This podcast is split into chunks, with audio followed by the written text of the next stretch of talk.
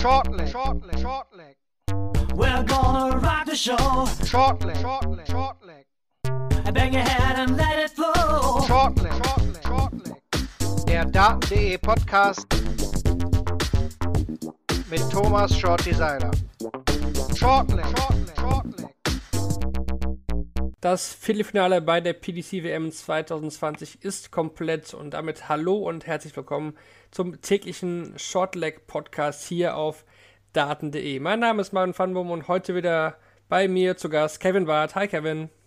Hallo Marvin. Ja, wie immer die Info am Anfang. Shortleg könnt ihr hören auf den folgenden Podcatchern wie meinsportpodcast.de, Spotify, YouTube, Anchor und vielen weiteren Seiten. Alle Infos gibt es auf daten.de slash shortleg. Ja, Kevin, wir kennen jetzt alle acht Viertelfinalisten. Heute wurden die letzten sechs Partien ausgetragen. Was ist dein kurzes Fazit schon mal von diesem Samstag? Ja, es war irgendwie ein komischer Tag. Also es war, wir haben nicht das, das allerhöchste Niveau gesehen. Wir haben immer wieder in, in Phasen dann entsprechend Spieler gesehen, die, die richtig explodiert sind. Wir hatten es mehrfach, dass Spieler in Führung gegangen sind, dann der Gegner wieder aufgeholt hat. Ähm, eine, einer in einem Moment ist das Match komplett gekippt, einmal am Nachmittag und am Abend hat es dann jeweils der ähm, eingeholte Spieler dann wieder geschafft, ähm, das Match dann äh, zu Ende zu spielen. Wir haben alles dabei gehabt, von Siebensatzspielen bis zu einem klaren 4 zu 1 Erfolg. Ähm, ja, vom, vom Level hätte ich mir insgesamt ein bisschen was Höheres für so einen Achtelfinaltag äh, versprochen.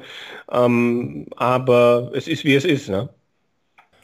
Genau, viel ändern können wir daran nichts. Wir gehen einfach mal direkt rein in den Nachmittag, denn das erste Match an diesem Tage war Steve Beaton gegen Darius Labanauskas. Der Max Hopp-Bezwinger gewinnt auch dieses Spiel. 4 zu 2 gegen Steve Beaton. Kein hochklassiges Match, aber der Litauer hat wieder sehr konstant gespielt, die Doppel vor allen Dingen wieder sehr gut getroffen. Also eigentlich das, was er bisher im Turnier genauso auch gemacht hat.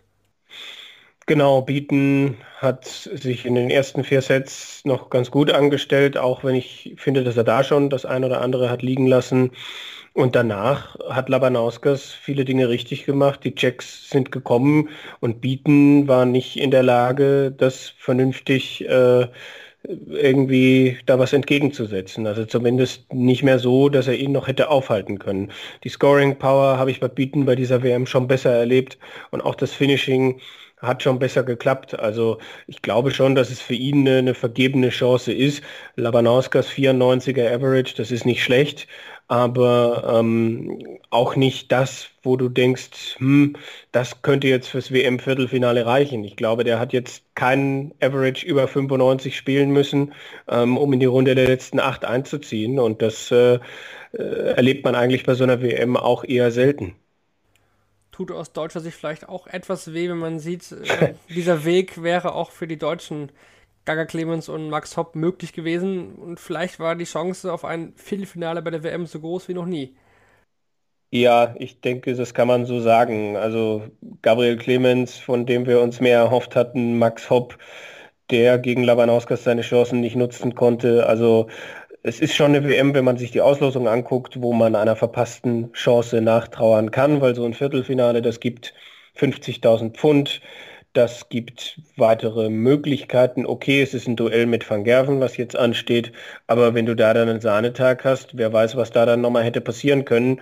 Für Dart Deutschland, für die Außendarstellung, für die Berichterstattung der Medien etc. wäre es einfach schön gewesen, wenn diese WM nicht schon vor Weihnachten aus deutscher Sicht äh, beendet gewesen wäre. Trotzdem muss man Labanauskas, denke ich, ein großes Kompliment machen, weil er einfach so cool bleibt. Also für mich ja. macht er einfach so einen ruhigen Eindruck, den wirft er irgendwie nicht aus der Bahn, der nutzt seine Chancen einfach brutal effizient da oben auf der Bühne. Das ist richtig und äh, man, ja, auf der einen Seite ähm, können, das, können die Gegner die Fehler, die er macht, nicht bestrafen. Zumindest war es bislang so und auf der anderen Seite ist er einfach auch zur Stelle, wenn er zur Stelle sein muss und er kann ja nichts dafür, wenn, wenn man es ihm nicht schwerer macht bislang. Ja, das soll es dann schon zum ersten Spiel gewesen sein, denn so die absoluten Highlights gab es da jetzt nicht. Ein bisschen mehr Feuer auf der Bühne gab es dann zwischen Kim Halbrechts und Luke Humphreys. Gewinnt am Ende mit 4 zu 1. Ja, gibt den ersten Satz eigentlich äh, aus der Hand, den klaut Halbrechts ein wenig und danach geht es aber irgendwie doch nur noch in eine Richtung, so wirklich, denn ja, es gab eine Situation, Kevin, ja, das sollte man nicht machen und das wurde jetzt von Humphreys brutal bestraft. Was hat äh, Halbrechts da falsch gemacht? Ja, Halbrechts war auf dem Weg zu einem 11 oder 12 Data und äh, Humphreys stand bei 146 Rest und Halbrechts hat äh, es nicht so gespielt, dass er einen Dart auf Bull bekommen hätte, sondern hat äh, einen anderen Weg gegangen oder ist einen anderen Weg gegangen, um sich einen Finish zu stellen. Ich glaube, Triple 10 hat er gespielt anstatt äh, 16 Bull. Ähm, und Humphreys macht halt die 146 zu. Und wenn man das dann noch in die Aussagen reinmischt, die Kim Halbrechts nach diesem Match getroffen hat, dann war das halt einfach relativ arrogant, einem Luke Humphreys diese 146 nicht zuzutrauen. Ähm, und eine relativ hohe Sicherheit von Kim Halbrechts da vorhanden, dass er sich in dieser Partie wird durchsetzen können. Aber Humphreys hat das klasse gemacht und hat danach keine Zweifel mehr aufkommen lassen, dass er sich dieses Ding holt. Hatte dann auch mal eine Phase, wo er fünf Lecks nacheinander in 67 Darts eingefahren hat, wo dann seine Stärke richtig schön durchgeblitzt ist. 95er Average, das ist in Ordnung. Äh, ich denke, er hätte noch ein bisschen besser spielen können. Aber auch er hat einfach das genutzt, was da war. Und äh, Kim Halbrechts muss sich in dieser Situation fragen, wieso er das macht. Also es ging ja jetzt nicht darum, dass Humphreys auf 170 stand oder so, ähm, 146, wenn der erste im Triple ist, dann kann das durchaus funktionieren. Und das, das war einfach, also ich verstehe es nicht. Du hast die Aussagen von Kim Halbrechts schon angesprochen, die wollen wir mal ein bisschen auseinandernehmen. Also Halbrechts hat wohl nach dem Match der holländischen Presse folgende Aussagen gegeben. Ich übersetze sie mal aus einem Tweet von Peter Verbeek auf Twitter, der da schreibt auf Englisch I'm a thousand times better than this Luke Humphreys, also er ist tausendmal besser als dieser Luke Humphreys, aber ich konnte das auf dieser Bühne einfach nicht zeigen und ich kann es mir einfach nicht leisten, solche Spieler zu, also solche Spiele zu verlieren. Weiter he heißt es da, ich hatte das einfachste Draw dieser World Championship und habe damit nichts anfangen können. Das ist sehr frustrierend, wenn man so einen Spieler im Achtelfinale gegenübersteht. Luke ist kein Top-Player, dann musst diesen einfach schlagen und wenn du das nicht machst, dann bist du kein Top-Player yourself. Also ja, schon äh, interessante Worte, die Halbrechts da getroffen hat. Was ist äh, deine Meinung zu diesen ja, Aussagen vom Belgier? Also auf der einen Seite sollte man das nicht zu hoch hängen, weil es sehr schnell nach dem Match, denke ich, passiert ist. Und da immer wieder, wir haben das mit Raymond von Barnefeld erlebt, immer wieder auch schon Aussagen getroffen wurden, wo die Spieler dann hinterher denken, hm, hätte ich vielleicht nicht so gesagt. Und ich gehe fast davon aus, dass da noch eine Entschuldigung von Kim kommen wird mit ein paar Tagen Abstand. Auf der anderen Seite ist es halt schade, dass ein Spieler über 30, der seit acht, neun Jahren auf der Profitour ist, diese Professionalität noch nicht hat. Das zeigt halt auch, dass im Dartsport in dieser Richtung noch viel Arbeit da ist. Kim Halbrechts ist einer der schlechtesten Verlierer auf der Tour. Das möchte ich schon so sagen. Also auch Sagt ich habe auch ja ja also äh, ich habe ihn hinter der Bühne auch schon erlebt und äh, kenne auch Leute, die sagen, ähm, Dartspieler sind die ärmsten Menschen auf der Welt, zumindest einige, wenn sie dann ein Spiel verloren haben. Das, das ging ja sogar so weit, dass er bei der Europameisterschaft EDAT in Slowenien, als er da irgendwie gegen Soran Lerchbacher verloren hatte, dass dann danach äh, irgendwie Störgeräusche von irgendeinem äh, Menschen aus der Halle, der von irgendwo geschrien hatte, ähm, irgendwie danach auseinandergenommen wurden und man da bei anderen wieder die Schuld gesucht hat. Also wenn etwas nicht funktioniert, ist Kim Halbrechts der Erste, der nicht damit umgehen kann, der die Schuld bei entweder bei sich sucht oder dann eben auch ziemlich ähm, argumentativ seltsam bei anderen. Und das ist schade, weil eigentlich ist er, wenn man ihn persönlich kennt, und ich hatte das äh, Vergnügen, dass ich ihm schon regelmäßig auch mal hinter der Bühne begegnet bin, er ist ein zugänglicher, netter, sympathischer Mensch, aber durch diese Dinge ähm, macht er sich das dann halt auch wieder kaputt. Und äh, das ist schade, weil ich nicht finde, dass er das nötig hat. Auf der anderen Seite wissen wir aber auch, dass es für ihn nicht einfach ist, weil er aus den Top 32 rausgefallen ist, weil da psychische Probleme da gewesen sind und vielleicht immer noch da sind. Und ähm, deswegen hat diese Medaille zwei Seiten. Ne? Ja, das ist auf jeden Fall die Frage, wie weit sind Anspruch und Realität da auseinander? Das trifft eigentlich auch auf Adrian Lewis zu, da kommen wir dann sofort zu. Aber noch die Antwort von Luke Humphries, die kam dann auch vor einer Stunde bei Twitter rein. Die wollen wir euch natürlich nicht vorenthalten. Da heißt es, auf diese Aussagen von Kim Heibrechts beziehend, das ist ein sehr respektloser Kommentar von Kim ist. Ich habe eigentlich gedacht, dass man sowas von ihm nicht hören würde. Äh, wenn er denkt, dass er tausendmal besser ist als ich, hätte er das auch auf der Bühne zeigen können, hat er aber nicht. Ja, ich denke, damit äh, ist zu dem Thema alles gesagt. Oder möchtest du da noch äh, drauf? Nein, ich denke, Humphreys hat die Antwort auf der Bühne gegeben und äh, Humphreys zeigt seit längerem, dass er äh, kein schlechterer Spieler als Kim Halbrechts ist. Das kann ich vielleicht abschließend noch sagen. Ja, ich denke, ähm, das ist so vor allem in den letzten Wochen und Monaten ziemlich deutlich, dass Humphreys ein zumindest mal gleichwertiger, wenn nicht sogar aktuell deutlich besserer Spieler als Kim Halbrechts ist. War auch noch sehr interessant war bei diesem Match. Da wurde das Board nämlich nach dem ersten Satz gewechselt. Also man hat auch gesehen, dass die Spitzen von Halbrechts wirklich sehr, sehr tief ins Board gehen. Und nach dem ersten Satz war es wirklich komplett zerrissen, das Board, obwohl da ja äh, auch noch nicht so viele Darts drauf geflogen sind. Im Laufe des Spiels wurde es dann besser.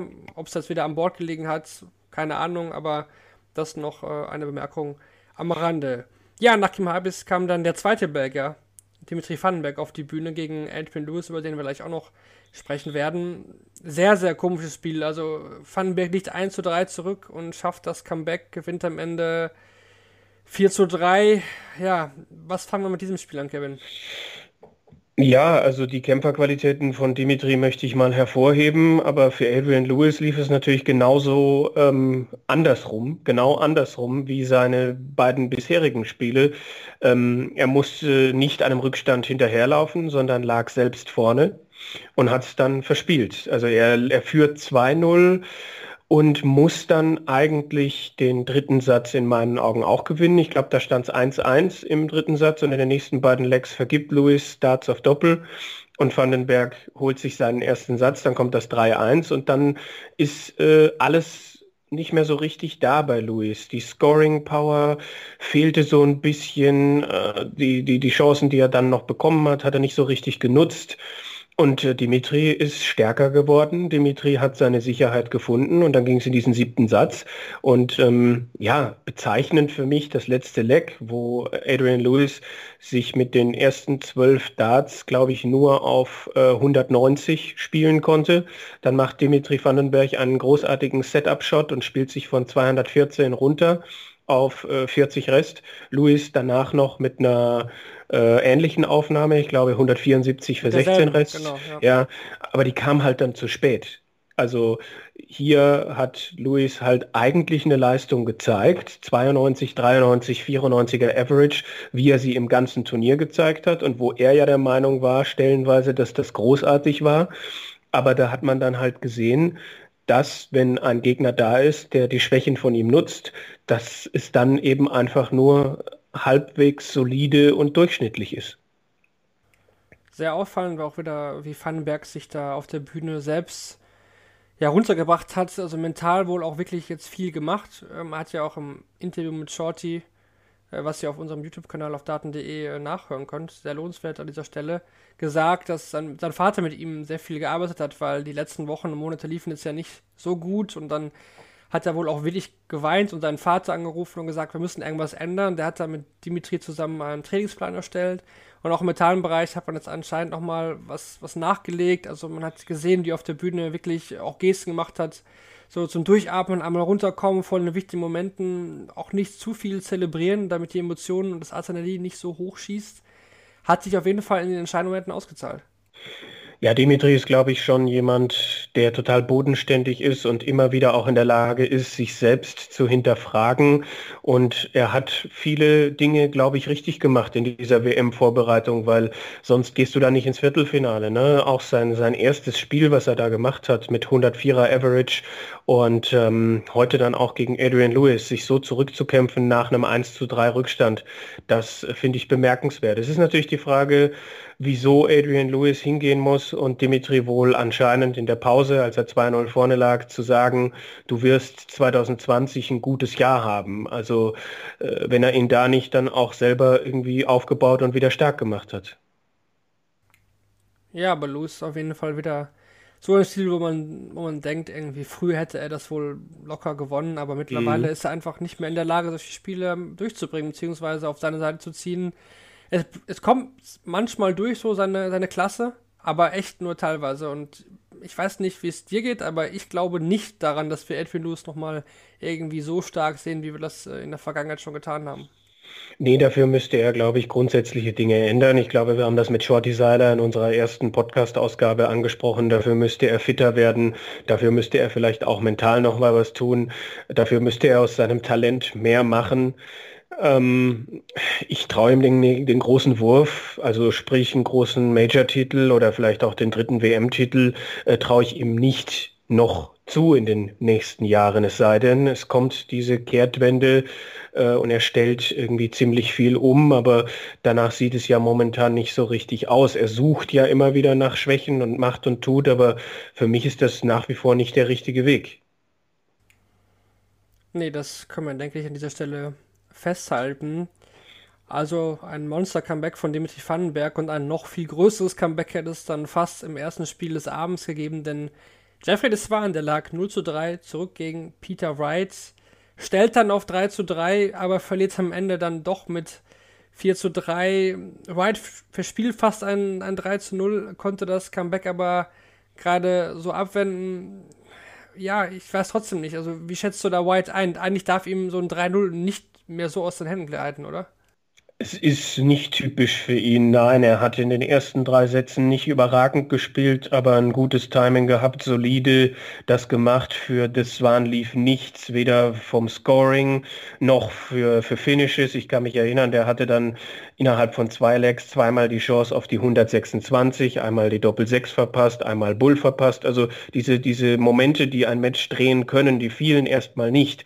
Und dann lag er ja im vierten Satz auch 0-2 zurück, aber Hochachtung an Deswan waren, dass er da nochmal drei ordentliche Lecks gespielt hat und dann stand es nur noch 3-1 und dann hat es Peter Wright aber auch hergeschenkt. Das waren, hat vom Average her nicht viel zugelegt, hat es aber dann trotzdem geschafft, dass er dann Möglichkeiten bekommen hat, die es zuvor nicht gab, weil Wright mit dem Scoring nicht mehr richtig reingekommen ist und dann stand es plötzlich 3-3. Wright ja dann auch im Nachhinein mit diesem Interview, wo er gesagt hat, ich hatte keine Energie, keine Kraft. Der scheint wohl auch krank gewesen zu sein oder irgendwie immer noch geschwächt ähm, über, aufgrund irgendwie einem grippalen Infekt oder was weiß ich. Aber ähm, man muss ihm dann hoch anrechnen, dass er im äh, siebten Satz wieder einig, einige ordentliche Darts gespielt hat und das, obwohl er mit einem Break in Rückstand geraten war. Das waren muss hier eigentlich dann mit Break vorne nur einen 15 Data spielen, macht das aber nicht und kassiert in 15 dann das Rebreak und am Schluss auch wieder bezeichnend, da liest dann halt auch das Wahn im entscheidenden Moment wieder nach, ähm, dass Peter Wright das entscheidende Break dann in 18 Darts macht und das waren, äh, glaube ich, nur einen einzigen Dart in diesem Leg dann auf den Doppel kriegt, auf Bull, äh, um, um das Match dann zum 4 zu 4 zu bringen. Genau, Peter Wright gewinnt dann in der Verlängerung mit 5 zu 3 in Lex und 4 zu 3 in Sets und zieht damit ins Philly-Finale ein. Ebenfalls über die volle Distanz ging das Match zwischen Glenn Durant und Chris Doby. Von dem Match hatte ich mir eigentlich mehr erwartet, wenn ich ehrlich bin. War teilweise schon wirklich, wirklich zäh, muss man, denke ich, so festhalten. Durant auch hier mit 3 zu 1 vorne. Doby kommt dann ebenfalls zurück, aber auch hier gewinnt am Ende der Spieler, der den größeren Vorsprung am Anfang hatte. Und das Comeback ist dann Doby auch in diesem Spiel nicht gelungen. Ja, Doby in meinen Augen auch jemand, der eigentlich hätte relativ bald irgendwie führen müssen. Also bei dem ich mir hätte denken können, wenn er seine Chancen besser nutzt, dann führt er 3-1. Aber Durant hatte das Timing und hat ihm dann ja auch diesen vierten Satz mit dem überragenden 109er Finish weggeschnappt, wo sich Doby auf 16 gestellt hatte. Ich glaube, im dritten Satz hat Doby auch äh, Set-Darts vergeben. Dann kommt Doby gut zurück. Man muss auch sagen, dass das Niveau von beiden Spielern angestiegen ist. Sie waren unter 90 und sind dann im Matchverlauf über die 90 gekommen. Und in meinen Augen auch das Mindest, ähm, das, das verdiente 3 zu 3 für Chris Doby.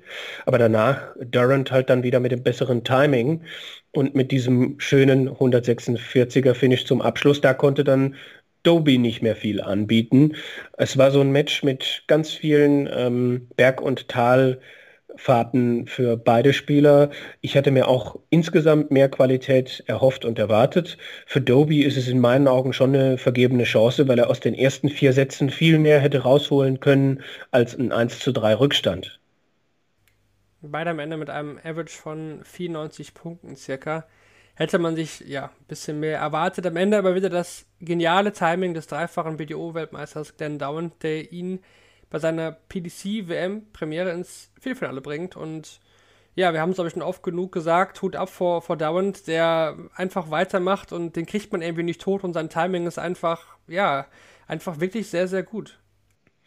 Ja, es ist halt jetzt die Frage, wie weit es äh, mit diesem Timing noch geht. Also er müsste vielleicht noch ein bisschen Konstanz, ein bisschen Scoring Power noch draufpacken, wo ich auch weiß, dass er diese 100 plus Averages schon gespielt hat, auch in der Vergangenheit und auch schon jetzt bei der PDC, um wirklich vielleicht ähm, bis zum Ende dieses Turniers äh, dann dabei sein zu können.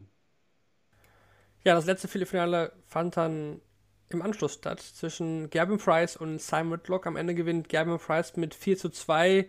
Lies, liest, sich, liest sich ganz gut, aber Price hatte zwischendurch äh, ja richtige Aussätze, also teilweise wirklich fast eingeschlafen, was er da gespielt hat, aber Whitlock konnte irgendwie trotzdem daraus überhaupt nicht Profit schlagen, weil Price dann in den Momenten, wo es drauf ankam, auf einmal wieder da war.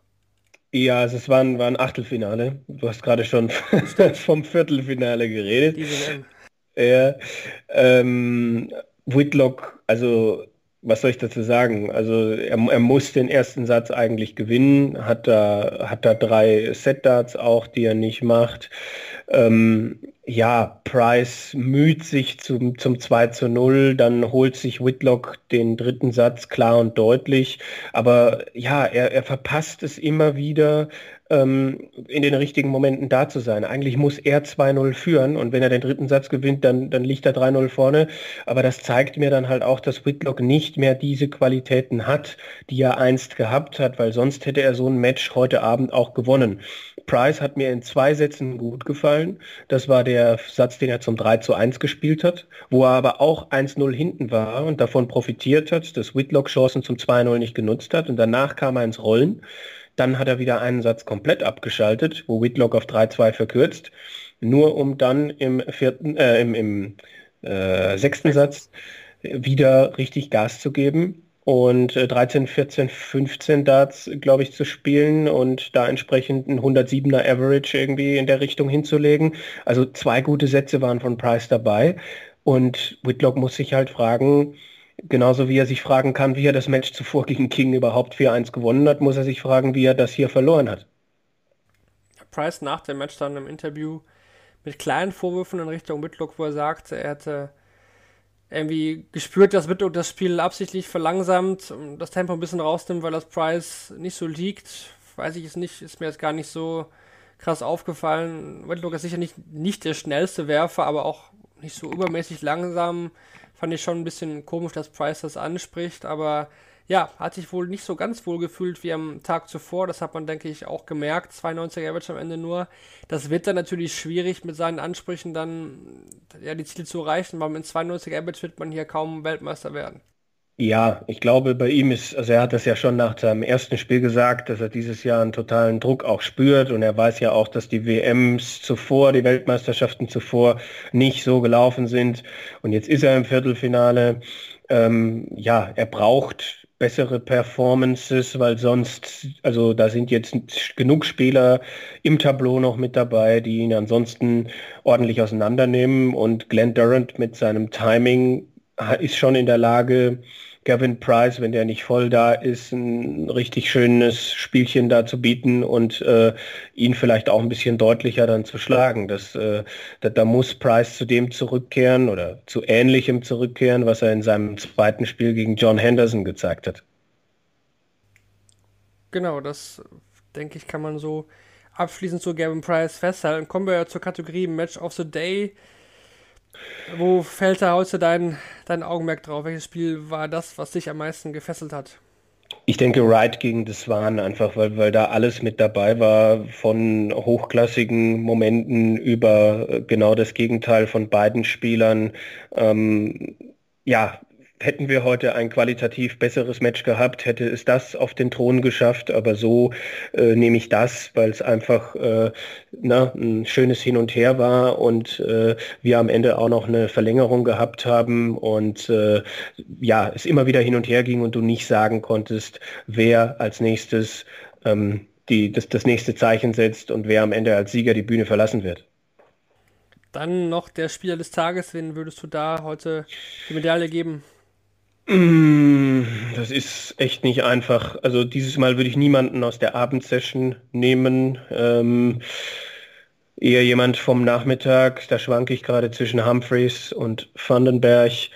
Mm, ich würde mich tatsächlich für äh, Luke Humphreys entscheiden, weil es nicht selbstverständlich ist, ein Achtelfinale wo du ganz genau weißt, das ist jetzt kein Gegner aus dem ersten Regal, das ist ein Gegner, der unkonstant ist und den ich schlagen kann. Es ist nicht selbstverständlich, da dann von vorne weg das Ding zu spielen, Fehler eiskalt auszunutzen und ähm, am Ende dann relativ klar 4-1 zu gewinnen. Deswegen ist Luke Humphreys mein Player of the Day.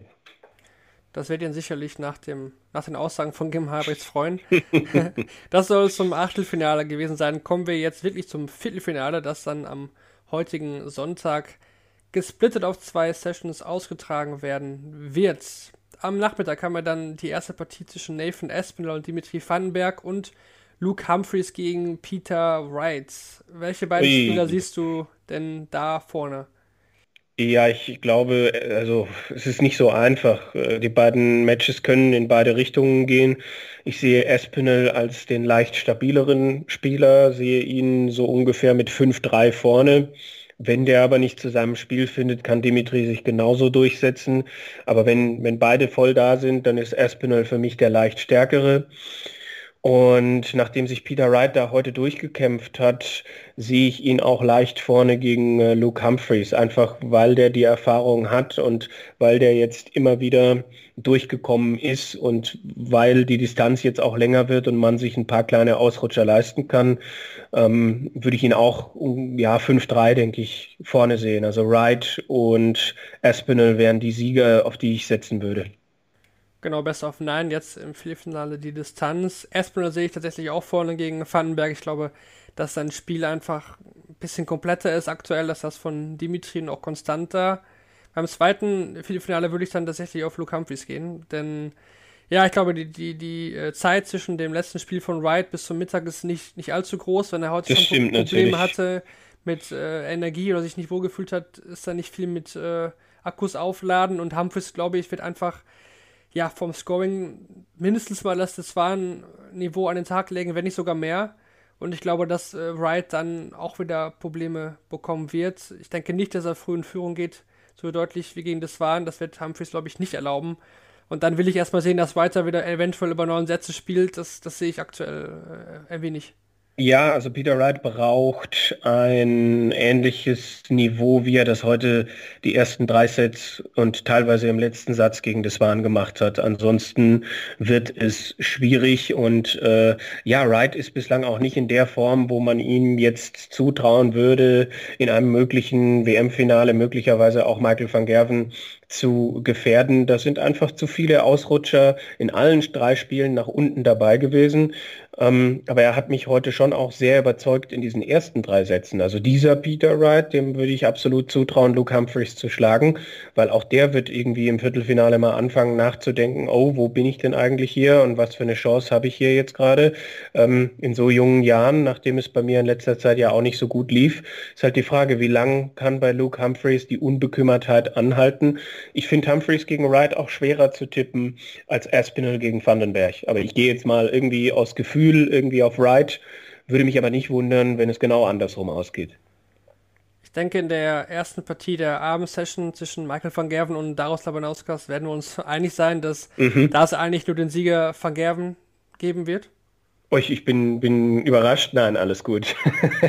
ja, weiß ich, also Labanauskas, der braucht ein hervorragendes Match, ein besseres, als er, als er bislang gespielt hat. Also ein, ein, ein Match, ein Average von 100 oder mehr. Er muss die Chancen nutzen, die sich ergeben und er muss darauf bauen, dass Van Gerven wieder so ein bisschen schwankende Leistungen wie im ersten und äh, zweiten Spiel bietet. Das sehe ich beides zusammen nicht unbedingt. Also ich traue Labanauskas höchstens einen Satz zu. Enger wird es dann wahrscheinlich zwischen Glenn Dowand und Gerwin Price, wie die oh, ja. oder Waliser sagen. Price kann sich, denke ich, nicht erlauben, nochmal so ein Match wie heute abzuliefern mit seinem Off-Star. Das, denke ich, wird Dowand dann gnadenlos bestrafen. Andererseits muss Dowand wahrscheinlich wohl auch im Scoring noch ein bisschen draufpacken, weil sonst wird es halt gegen den Iceman auch schwer mitzuhalten. Close to call, too close to call, vielleicht sogar trotzdem vom Gefühl sagt mir, mein Gefühl sagt mir, dass Price morgen eine Schippe drauflegt und am Ende dann auch gewinnt. Ja, das sagt mir mein Gefühl auch. Äh, von beiden Spielern erwarte ich ein bisschen mehr. Bei beiden Spielern ist äh, Luft nach oben noch. Aber am Ende ist für mich dann schon auch Price derjenige, der in den, also der in den entscheidenden Momenten äh, vielleicht das Quäntchen besser sein wird und Durant vielleicht gar nicht die Chancen geben wird, sein großartiges Timing mit entsprechenden Finishes äh, auszupacken. Also für Durant muss es, denke ich, heißen, früh in den Kopf von Price zu kommen, früh äh, das Momentum zu bekommen und vielleicht ein zwei Sätze, drei Sätze Vorsprung äh, herauszuarbeiten. Ähm, ansonsten geht es, denke ich, schon in die Richtung von Gavin Price, auch wenn ich das Match jetzt nicht so klar sehe. Ne? Also 5-3 würde ich vielleicht tippen, vielleicht sogar auch ein 5-4. Auf jeden Fall haben wir morgen vier Partien, auf die wir uns freuen können. Wahrscheinlich alle unterschiedlicher Art. Wir werden es definitiv verfolgen. Zum letzten Mal Doppelsession tatsächlich schon. Also wir sind jetzt ab, auf der absoluten Zielgerade bei der PDC. Es geht total schnell. 2020, ja. Ich, ich habe jetzt eben heute auch schon gedacht, boah, was, morgen Abend sind wir schon, äh, da waren es nur noch vier. Also gerade nach Weihnachten jetzt äh, geht's geht's total schnell, während es sich vor Weihnachten auch für, für mich vor Ort, der vor Ort war, auch manchmal ein bisschen gezogen hat. Ja, absolut. Morgen dann Best of Nine, die vier Finals. Danke dir fürs dabei sein, Kevin. Wir hören uns morgen Gerne. wieder. Ja, ich freue mich drauf. Ich bin sehr, sehr gespannt und äh, bin natürlich gerne wieder mit dabei. Ja, absolut. Dann danke euch fürs Zuhören. Gute Nacht oder guten Morgen, je nachdem, wann ihr zuschaut und bis morgen. Ciao.